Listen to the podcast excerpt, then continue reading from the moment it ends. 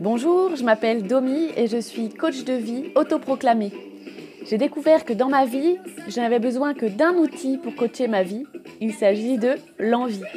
J'ai eu envie de créer un podcast pour vous prouver que quand on a envie, on est en vie. Alors le voici. Oui, c'est bien Annie Cordy en fond sonore. J'avais envie.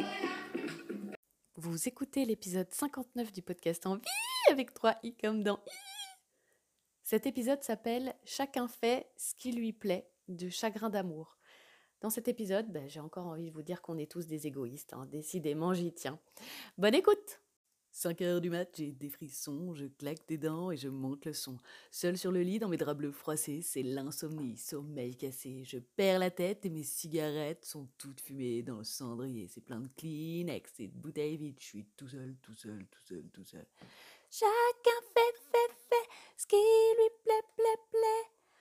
Précipice, on s'en fout. Chacun fait, fait, fait ce qui lui plaît, plaît, plaît. Bon, j'ai pas un énorme plaisir à chanter cette chanson. Je l'ai pas du tout choisie pour la profondeur des paroles. hein. Je me suis rendu compte d'ailleurs que je les connaissais pas du tout. C'est un peu cafard, genre euh, juste c'est l'histoire de quelqu'un qui s'est pris une cuite, quoi. C'est pas passionnant, je trouve. Enfin, peut-être que je passe complètement à côté de, la signification de cette chanson. Enfin, de toute façon, je l'ai uniquement choisie pour le refrain. Chacun fait ce qui lui plaît. C'est la mauvaise nouvelle du jour, parce que depuis le début, je vous dis de faire comme vous avez envie, mais c'est valable pour tout le monde, malheureusement. Chacun fait, fait, fait ce qui lui plaît, plaît, plaît. Autant que moi je fasse ce qui me plaît, d'accord, mais si les autres s'y mettent aussi, euh, qu'est-ce que ça va donner, quoi? Comment ça cohabite tout ça? On dit que ma liberté s'arrête là où commence celle des autres. On ne sait pas très bien à qui attribuer cette citation. Euh, il y en a une forme dans la Constitution des droits de l'homme, il y a Rousseau qui a écrit sa version. Tout le monde s'est à un moment demandé si sa liberté avait une limite et dans quelle mesure les autres la réduisaient. Parce qu'on on pourrait dire qu'on serait plus libre sans les autres, du coup. Parce que si ma liberté s'arrête où commence celle des autres, ça veut dire que ma liberté s'arrête. Et donc si ma liberté s'arrête, est-ce que c'est de la liberté?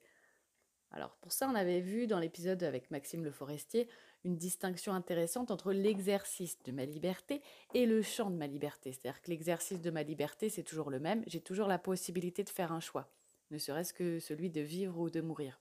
Bon, en général, on a un peu plus de choix que ça. Et en revanche, mon champ de liberté, il n'est jamais absolu. Je n'ai pas un champ illimité dans lequel exercer ma liberté. Mon champ de liberté est de toute façon délimité, ne serait-ce que par euh, ma nature humaine, la forme de mon corps, euh, par les lois de la nature. Par exemple, je n'ai pas la liberté de voler. Et donc la liberté des autres, eh ben, pourquoi euh, ça ne pourrait pas être aussi un cadre à ma liberté? C'est pas un cadre obligatoire. L'adage qui dit que ma liberté s'arrête où commence celle des autres, c'est juste une proposition. Je peux mettre la musique à fond parce que c'est ma liberté. Si le voisin veut du calme à côté, c'est son problème. Et si le voisin veut être libre d'avoir du silence, eh ben, il peut décider de péter mon appareil à musique ou simplement on peut en venir aux mains pour décider de quelle liberté est la plus importante entre la sienne et la mienne. Et bon, c'est là que je vois bien que tant qu'il y a des autres autour de moi, mon champ de liberté est restreint d'une manière ou d'une autre. Donc, soit je pars m'isoler, mais c'est pas chose aisée de vivre tout seul et de se suffire à soi-même, hein. se faire à bouffer tout seul, écouter sa musique tout seul, tout seul, tout seul. Il semble qu'on a besoin des autres, ne serait-ce que pour avoir à bouffer, euh, pour fabriquer un appareil à musique, euh, pour nous vendre un appareil de musique. Donc, c'est pour ça que c'est peut-être pas mal comme adage. Tantôt c'est ma liberté qui s'arrête, tantôt c'est ma liberté qui commence. Je suis tantôt l'un, tantôt l'autre. Et c'est là d'ailleurs qu'on s'est dit qu'une société, euh, ce serait peut-être pas mal euh, d'établir quelques règles sur lesquelles on serait tous d'accord pour vivre plus ou moins en harmonie. hein. On peut voir que notre histoire nous prouve qu'on n'a toujours pas fini de se mettre d'accord sur des règles communes. Euh, L'actualité aussi, tout simplement, nous montre ça. Mais bon, bref, ça c'est encore un autre débat, je ne vais pas rentrer là-dedans. Et d'autre part, chacun fait ce qui lui plaît. Il semblerait aussi que, en plus, on soit des êtres de relation. Genre, on aime bien entrer en relation avec les autres. Donc, dans, dans ce qui plaît à chacun, c'est d'être en relation avec les autres. Et puis, genre, on a découvert que l'amour, c'était assez cool. Et pour aimer, euh, il faut forcément un autre. Il faut qu'un autre existe. Et il faut que cet autre qui limite mon champ de liberté existe pour me donner la possibilité de ressentir de l'amour. Et comme on a vu dans plein d'épisodes précédents, l'amour, c'est moi qui le ressens. Grâce à la présence de l'autre, mais c'est moi qui le ressens. Et grâce à ma présence, l'autre peut ressentir de l'amour pour moi. C'est un échange de bons procédés en fait. Et alors parfois c'est réciproque, alors là c'est hyper pratique. Parfois non. Parfois j'aime un autre qui aime un autre. Mais dans tous les cas, chacun ressent l'amour pour lui, à l'intérieur de lui, pour l'autre. C'est là que j'ai dit que l'amour c'était égoïste. J'ai aussi dit que le pardon était égoïste. Pourtant pardonner ça a l'air tourné vers l'autre, mais c'est à moi que ça fait du bien, c'est moi que ça soulage. Alors c'est pas parce que c'est à moi que ça fait du bien que ça veut dire que c'est facile à faire pour autant et que l'autre n'en bénéficie pas, mais ça donne un autre angle de vue sur l'amour et le pardon. Je vous invite à réécouter l'épisode et j'ai pardonné de Kyo ou Pardonnez-moi de Vianney. Et la semaine dernière, j'ai carrément enfoncé le clou en disant que finalement tout ce qu'on faisait était égoïste. Et là, j'ai eu quand même pas mal de réactions. Alors la première, c'est euh, et l'amour dans tout ça. Mais bon, en fait, euh, l'amour dans tout ça, j'ai déjà dit, l'amour c'est égoïste. Parce que c'est moi qui le ressens. Quand on me dit je m'occupe des enfants pour eux parce que je les aime, je m'occupe de mes enfants parce que je les aime, oui, c'est ben, égoïste, c'est parce que tu les aimes, parce que c'est trop cool d'aimer. Et quand je leur prépare à manger, en plus, souvent, euh, je prépare pour moi aussi au passage. Hein. Et quand je les nourris, c'est parce que je les aime, parce que j'aime les voir grandir, parce que j'ai envie d'être cette mère-là. C'est pas pas pour que les autres me trouvent une mère bien, encore qu'on pourrait choisir ça comme motivation et peut-être que parfois on l'a choisi. Mais même si on avait les meilleures intentions du monde, il reste toujours un bénéfice pour soi. On aime nos enfants. Amour et égoïsme ont l'air de s'opposer, mais en fait tout tient finalement juste dans ce qu'on met derrière le mot égoïste. Encore une fois, c'est sûrement pas le bon mot, mais j'en trouve pas pour l'instant un autre. Et puis je trouve qu'il a le mérite de nous faire réagir. J'ai jamais eu autant de réactions sur un épisode. Personne n'a envie d'être égoïste. Quand j'ai commencé à parler de mon projet sur l'envie, avec plein de i très énervant, on m'a dit que les envies, c'était égoïste. Et moi, j'avais pas envie qu'on pense que c'était de l'égoïsme. Donc, euh, ça fait un moment que je réfléchis à la question. Quand on pense à égoïsme, on pense justement à celui qui met sa musique super fort sans se soucier des autres. On pense à quelqu'un qui pousse son champ de liberté en marchant sur mon champ à moi. On veut pas être cet égoïste-là. Moi, la première, je veux pas être cet égoïste-là. Quand je parle d'égoïsme, c'est pour dire que ce que je fais a un but pour moi, sinon je ne le ferai pas. Je dis pas que je le fais pour moi toute seule, mais il y a selon moi toujours une part pour moi. Alors une autre réaction que j'ai reçue, c'était de me dire qu'il existe des actes purement gratuits. On est d'accord pour dire que certains actes sont égoïstes ou ont un bénéfice, mais on voulait dire qu'il y a des actes purement gratuits. Et moi, j'ai l'impression que non. Alors, il faudrait sans doute pousser encore la réaffection, mais j'ai l'impression que dans tout acte, on y trouve forcément un bénéfice pour soi. Encore une fois, quand je dis qu'il n'existe pas d'acte gratuit, on pense que je dis que tous nos actes sont calculés. C'est-à-dire qu'on pense soit on agit gratuitement, soit on agit avec une arrière-pensée. Mais c'est pas ça que je dis. Je dis pas qu'un acte est forcément calculé, je dis qu'un acte a forcément un but qui nous concerne.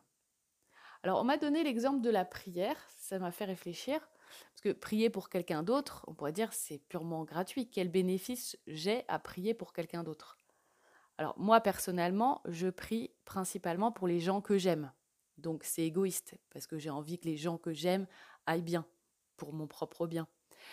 Euh, ou alors je prie pour des situations qui me touchent dans le monde, mais parce que ce sont des choses que j'ai envie de voir changer pour vivre dans un monde meilleur selon moi, selon ma perspective. C'est parce que ça me touche moi, parce que c'est le monde que je veux pour moi. J'imagine que ce que je souhaite pour le monde est peut-être partagé par beaucoup, mais peut-être que beaucoup vont être opposés à ma façon de voir le monde.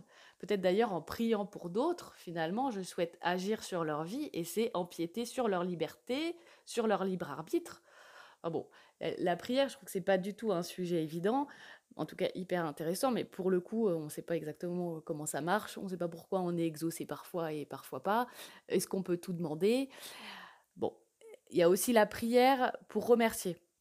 On pourrait se dire que prier pour remercier, c'est complètement gratuit. Et ça me fait penser aussi à la notion de gratitude. Remercier pour ce qu'on vit, sans forcément croire en Dieu. Il y a beaucoup de personnes qui pratiquent la gratitude dans leur vie. Et la gratitude, en ce moment d'ailleurs, elle, elle a la cote je trouve, dans le domaine du bien-être, parce que c'est une pratique qui nous fait du bien, qui nous permet d'apprécier ce qu'on a dans notre vie, et quand on apprécie notre vie, on se sent bien. Et voilà, encore un bénéfice pour soi. Donc j'ai l'impression que même la prière, c'est pas complètement désintéressé. Voilà. Mais si vous voyez d'autres actes purement gratuits ou si on peut encore creuser un peu plus ce débat, je, je suis ouverte à l'idée d'avoir tort. Et donc n'hésitez pas à me les envoyer, j'adore réfléchir à tout ça. Mais quand même, je constate que c'est pas évident à trouver. Quand on finit par juste me dire la prière pour quelqu'un d'autre, euh, c'est que on a quand même pensé à plein plein d'actes et que c'est le seul qui a l'air de rester. Enfin, je trouve qu'on finit quand même toujours par trouver en sous-jacent un bénéfice pour soi. Et à l'inverse, j'ai eu une réaction très enthousiaste. C'est une auditrice qui était arrivée à la même conclusion, mais d'un point de vue plutôt pessimiste. Elle se disait que l'homme était un indécrottable égoïste, que même le saint agissait pour son salut, pour son propre salut. Et finalement, ma vision des choses, ça lui faisait voir que ça n'avait pas à être négatif. Et en fait, c'est plutôt ça que je veux prouver. Parce que finalement, quel bénéfice je trouve, moi, à proclamer qu'on est tous des égoïstes, et moi y compris? Je veux dire, ça ne me donne pas une excellente image. Enfin, quel est l'intérêt, quel intérêt j'ai à vouloir vous prouver ça à tout prix? Et en fait, un premier bénéfice à l'égoïsme assumé, c'est de réussir à exprimer à l'autre ce que j'aime, et ainsi lui donner l'occasion de vraiment me faire plaisir, de vraiment être altruiste, même si son altruisme lui fera du bien à lui aussi. On voit bien qu'il y a un va-et-vient. Si on imagine un monde dans lequel personne n'est égoïste, si je ne m'écoute pas, si je n'écoute pas ce qui me plaît, alors je ne peux pas dire aux autres ce que je veux, et l'autre ne peut pas me satisfaire.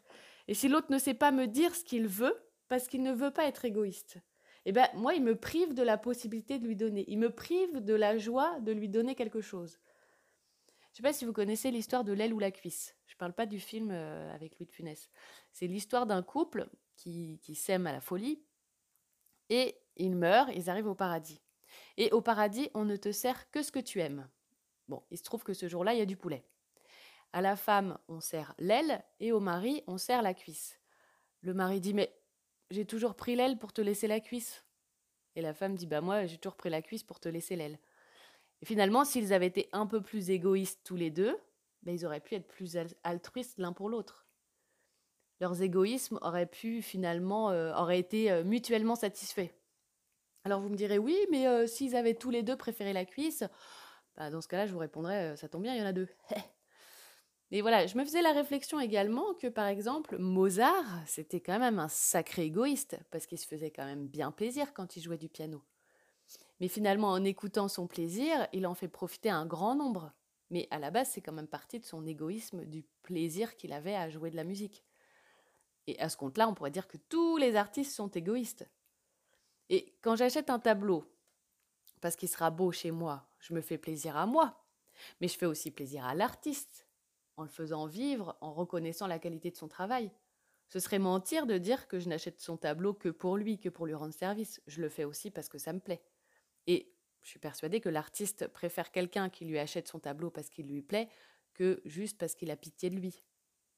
Voilà, je me faisais ces réflexions en jouant moi-même au piano, et je me suis d'ailleurs dit que moi, quand je jouais au piano, euh, bah, c'était encore plus égoïste que Mozart, parce que pour le coup, personne ne bénéficie de ma musique. Je sais bien que je ne vais jamais composer de grandes symphonies, je fais ça juste parce que ça me fait plaisir de savoir jouer du piano. Ça ne sert à personne d'autre que moi. Même si, à ma petite échelle, je pense que mes enfants bénéficient de la joie que ça m'apporte de jouer. Parce qu'après avoir joué, je me sens bien, je suis plus sympa avec eux. Et puis, ça bénéficie aussi à cet égoïste de Christophe Astier qui a écrit sa méthode J'apprends le piano simplement et qui m'en fait bénéficier. Finalement, l'égoïsme, c'est qu'un va-et-vient d'égoïsme dans le monde. Et dans cette perspective-là, eh ben, on apprécie que chacun fasse ce qui lui plaise j'ai une amie, après avoir écouté mon épisode, qui me dit J'espère que si tu viens boire un café, que ce n'est pas juste parce que ça te fait plaisir, mais que c'est aussi parce que tu m'aimes. Alors, je vais te répondre ici, et tu seras obligé d'écouter cet épisode du coup. Je viendrai pour les deux raisons, et parce que ça me fait plaisir, et parce que je t'aime. Et ces deux raisons sont purement égoïstes, comme démontré plus tôt, parce que quand je t'aime, bah, c'est moi qui le ressens. Mais c'est aussi altruiste parce que j'espère que ça va aussi te faire plaisir de me faire plaisir avec ton café et ta conversation et que tu apprécies de m'aimer. et j'ajouterais même espèce d'égoïste.